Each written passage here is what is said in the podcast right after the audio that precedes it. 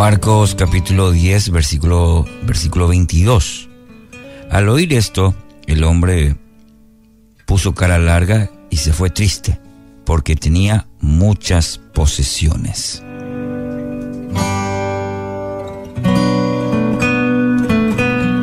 En el capítulo, en el capítulo 10 del Evangelio de Marcos relata el encuentro de un hombre con, con Cristo. Y este hombre, este varón, se acercó a Jesús buscando una palabra de orientación para su vida. Maestro bueno, ¿qué debo hacer para heredar la vida eterna? En el versículo 17.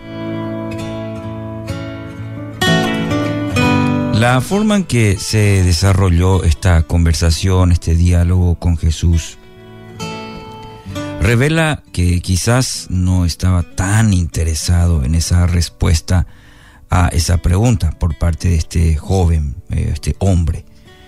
El uso del adjetivo bueno, que Jesús inmediatamente le corrigió, muestra que había dividido al mundo en dos categorías de personas, las buenas y las malas.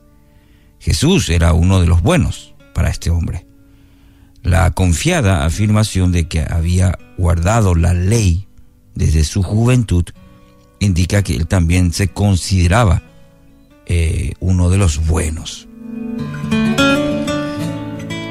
¿Qué expectativas tenía entonces cuando se acercó a Jesús? ¿Qué es lo que quería en el fondo? La sugerencia probablemente es que esperaba que Cristo pueda ratificar las convicciones que él ya poseía. ¿De qué? bueno, de que era un hombre bueno. Se acercó buscando una confirmación de que estaba haciendo las cosas bien. Es como esa palmadita ¿eh? en, el hombro, esa palmadita de aprobación sobre su vida por parte de, de otra persona buena como Jesús. Pero el maestro, sin embargo, lo sorprendió. ¿Y de qué manera? Como si se tratara apenas de un detalle, le dijo, hay una cosa que todavía no has hecho.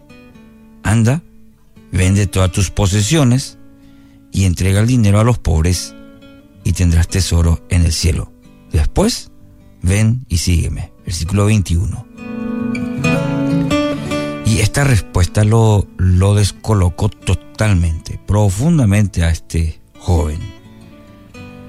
Eh, parte de esa sensación de desánimo se relacionaba a la diferencia entre sus expectativas y el desenlace que tuvo estas palabras de Jesús, este encuentro con Jesús.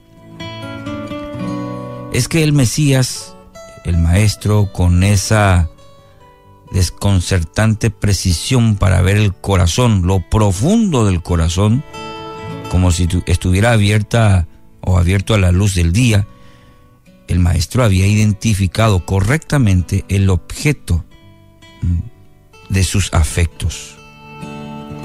Su pasión no, radicaba en el cumplimiento de la ley, la cual seguramente, seguramente él guardaba para apaciguar su conciencia, como hasta hoy día mucha gente religiosa lo hace. Pero este hombre amaba con locura los muchos tesoros materiales que poseía.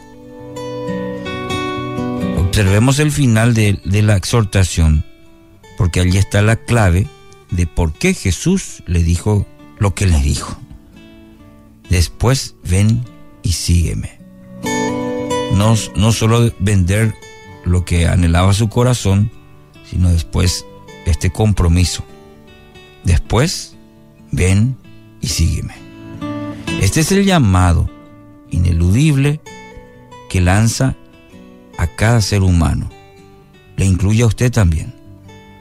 Para responder a su pedido es necesario que abandonemos los otros dioses que estábamos siguiendo o que estamos siguiendo. Este hombre seguía al dios del dinero en este caso. Todo lo que el amor al dinero. Cada vez que nos acercamos, mi querido oyente, a la palabra, corremos el mismo riesgo que este hombre. Podemos utilizar las escrituras simplemente para reforzar las perspectivas que ya poseemos, inclusive las cosas que, que deseamos. Podemos llegar con un corazón dispuestos, dispuesto a ser sorprendido por el Maestro, por el Señor, por medio de su palabra.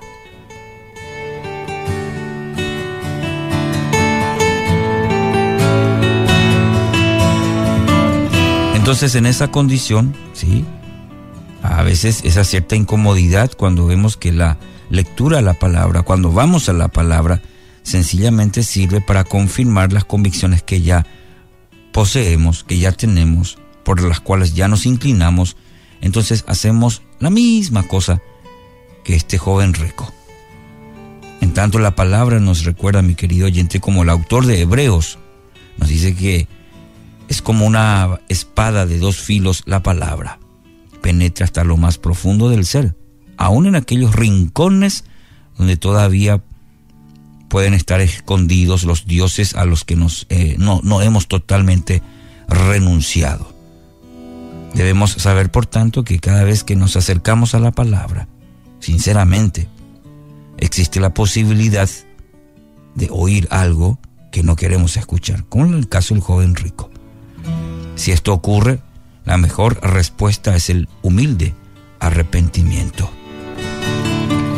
De poder decir, examíname, oh Señor, y pruébame, escudriña mi mente y mi corazón. Y si hay algo, perdóname, Señor. Padre Dios, gracias por este nuevo día. Gracias porque tu palabra, así como esa palabra dicha por Jesús que discierne los pensamientos, las intenciones del corazón, como la fue, como lo fue en el, en el caso del joven rico, así también sea con el nuestro este día.